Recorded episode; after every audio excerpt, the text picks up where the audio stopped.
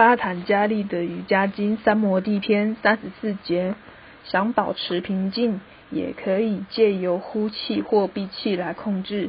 巴坦加利谈到了控制气的流动，就像我们的呼吸。有些探讨气的专家指出，巴坦加利所谓气的控制，是指我们应该保持外在的呼吸，不是吸气之后闭住气。而是呼气之后闭住气，但是巴坦加利并没有那么深入地探讨各种不同的呼吸方法。他的意思可能是，我们应注视着我们正规的呼吸。你可以先将气深深地呼出去，然后看着气慢慢进出。佛家打禅叫做阿那帕那萨底。阿那帕那和哈达瑜伽里的普拉那、阿帕那相似，上升之气谓之普拉那，下行之气谓之阿帕那，其目的就是要将上行气与下行气结合。事实上，哈达瑜伽主要是依据这两种气。哈达的意思是太阳和月亮，两种相反的东西需要以柔和的方式融合在一起。所以巴坦加利说，要将平静的带给心灵，要注视及调整呼吸。我们要一直记得，心灵与普拉纳气呼吸有着密切的关系。南印度伟大的圣人提鲁姆纳说：“心灵走向何处，普拉纳跟随之。”我们从日常生活中即可看出，如果你的心是激动的，你的呼吸会很沉重。当你极有兴趣的念书或是深度思考时，如果此时打断这这种专注，你会发现你好像不能呼吸，这就是为什么在深度思考时，你会深深地叹一口气，或是做个深呼吸。这证明了心灵在极度专注、静止时，呼吸也会停止。这叫做卡瓦拉孔巴卡，以及不需费力就自动憋住了呼吸。只要练习。深度冥想，你就会发现；反之，如果你调整了呼吸，也自然而然调整了心。这就是为什么在激动、担忧或是困惑的时候，你应该多做几次深呼吸，把整个心放在呼吸上。只要几分钟，你就会发现你的心完全地平静下来。这是为我们日常生活中很重要的提示。如果突然之间你恼怒了，做几次深呼吸，专注着呼吸，怒气就会消失了。无论是什么让你激动，调整呼吸都会有帮助。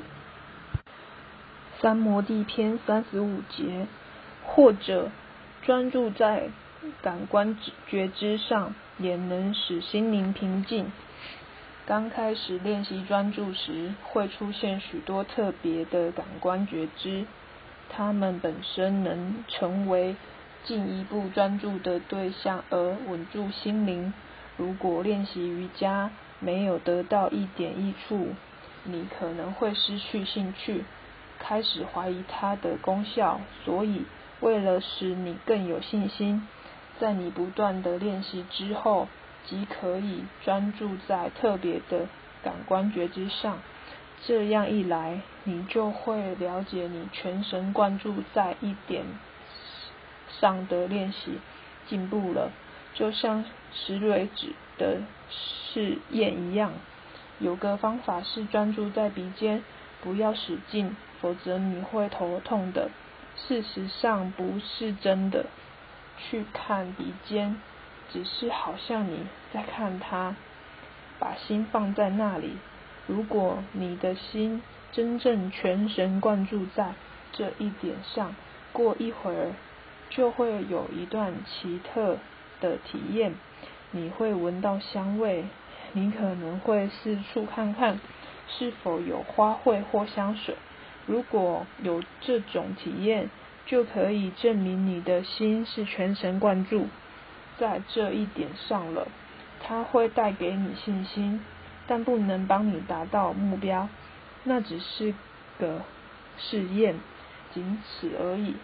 记住，不要把专注在鼻尖能闻到香味当作是你的目标。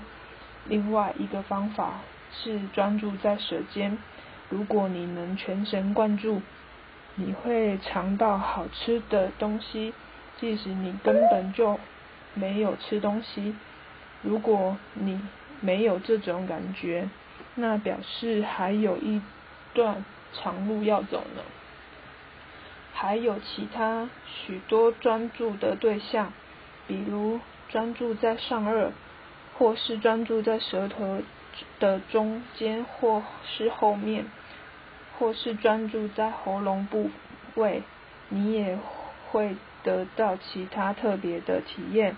这些体验都能带给你信心，使你觉得已经踏上修行的道路上了。而这些只是有用的方法而已。三摩地篇三十六节，或者专注在内心至高的喜悦光芒上。也能够使心灵平静。你可以想象一道明亮的神圣光芒，它是超越所有的焦虑、恐惧和担忧，是你内心一道崇高的喜悦光芒。想象一个发光的地球在你的内心，代表着你神圣的意识，或是想象你的心是。一朵正要盛开的莲花，你的心很容易就被它吸收进去了。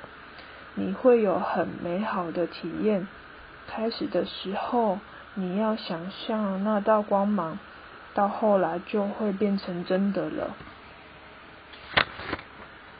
三摩地篇三十七节，或者专注在伟大的心灵上。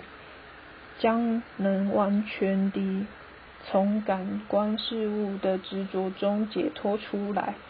许多人对自己的心灵缺乏信心。啊，我的内心有这么多乱七八糟的东西，怎么能拥有一颗完美的心呢？这种情况下，你可以想象一位崇高人士的心灵，冥想在一颗气绝感官事物的心上。冥想在一颗认识目标的宁静的心上。如果你不能想象你的心是充满光亮的，至少你可以想象这明亮的光在心里。心灵应该住在高高的宁静的地方，这是主要的信念。